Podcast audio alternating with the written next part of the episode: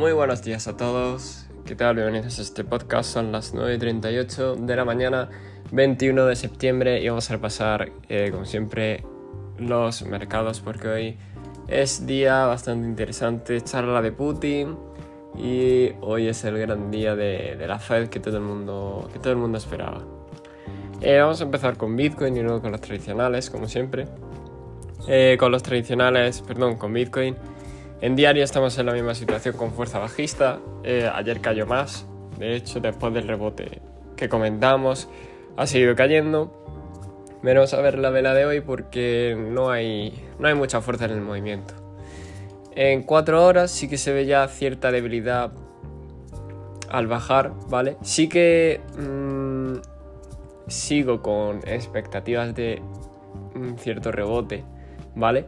A la zona de los 20.000, 19.800, 19.700 para luego seguir cayendo, pero si no se produce, pues me temo que sería incluso peor, ¿no? Eh, iremos a buscar pues, la, el relleno de la liquidez que nos dejó la vela anterior o incluso ya los mínimos de, los mínimos de junio. Por parte de las criptos, eh, la verdad es que no han tenido mucho movimiento, sinceramente. De hecho, algunas están cayendo hoy más. Caso de DOT, Litecoin. Eh, y las criptos en general están cayendo, vale, en pequeños porcentajes, 1, 2, incluso 3%, pero no mucho más.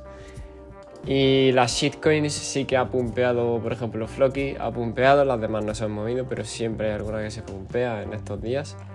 La dominancia de Bitcoin, por lo que estoy viendo, está muy en rango, está muy, está muy en 40%, 41%, no se mueve de ese fijo de precios, no se mueve en ese eh, porcentaje, básicamente.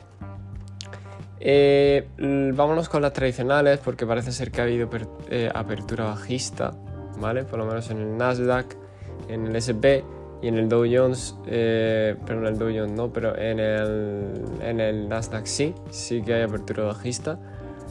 Mm, estos cuatro días, incluido hoy, no ha habido mucho movimiento en el Nasdaq. Me imagino que estarán esperando a hoy todos los inversores a ver eh, qué, se dice, porque se espera una subida del de 75, ¿vale? Puntos básicos, pero hay inversores que incluso ya dicen el, punto completo, ¿no? 100 puntos básicos. Así que vamos a ver cómo, cómo se desarrolla el evento hoy.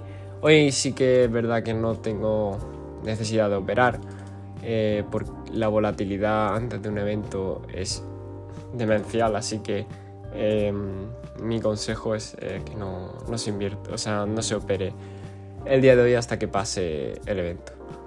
Eh, en términos de estructura, tanto Nasdaq como el SP siguen bajistas, no hay mucho cambio, es que no se han movido apenas nada, pero sí que comentar en Twitter y lo que está pasando.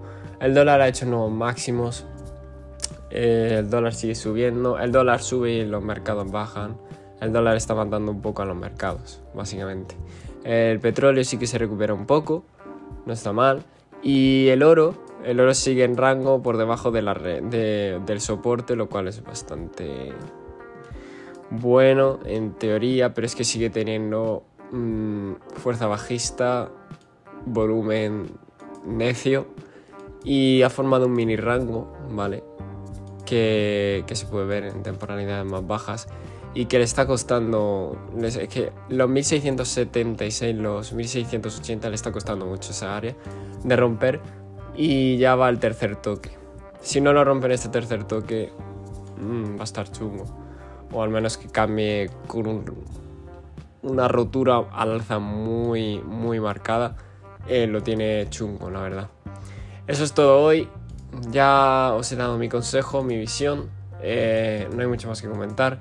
No se ha movido mucho el mercado de ayer a hoy. Pero es importante comentarlo todos los días por si suele pasar eh, algo. Ya sabéis que este podcast no es consejo de inversión, así que nos vemos en el siguiente.